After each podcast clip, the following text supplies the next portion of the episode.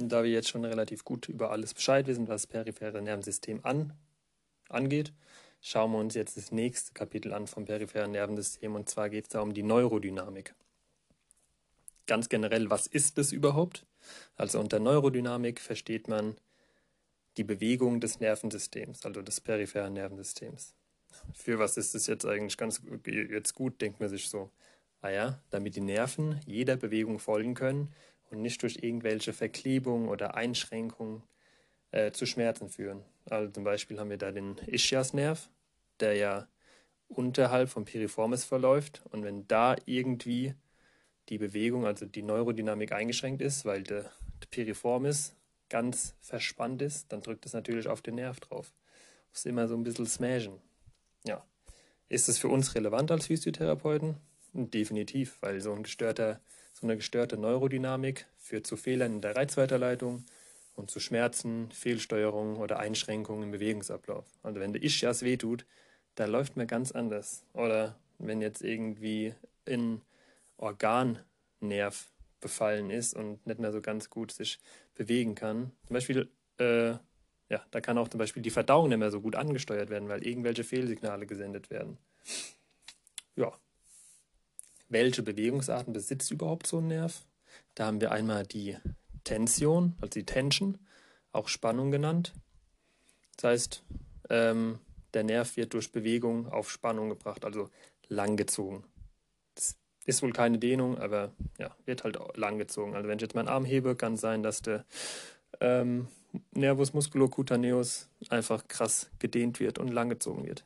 Dann haben wir noch Sliding, auch Gleiten genannt. Und dann ja, gleitet der Nerv einfach so easy peasy bei der Bewegung mit. Und dann gibt es noch die Kompression. Was der Ischias zum Beispiel macht, also der kann komprimiert werden, man kann sich draufsetzen, da passiert einfach nichts. Gut, wie kann das periphere Nervensystem eingeschränkt sein? Also einmal kann es zu einer Sensibilisierung kommen.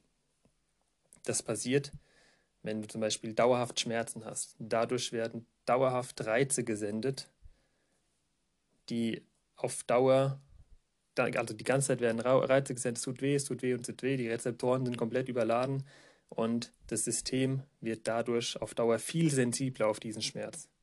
So kann es sein, wenn man, sich, wenn man wieder komplett gesund ist und keine Schmerzen hat, dass schon eine, nur der winzigste Druckschmerz oder der winzigste Druck plötzlich wieder einen brutalen Schmerz auslösen kann. Dann gibt es noch die Interface-Dysfunktion. Und zwar versteht man unter diesem Interface, auch mechanisches Interface genannt, ähm, also hier steht, mechanisches Interface kann beeinträchtigt sein, also das Gewebe, durch das die Nerven verlaufen und gleiten müssen.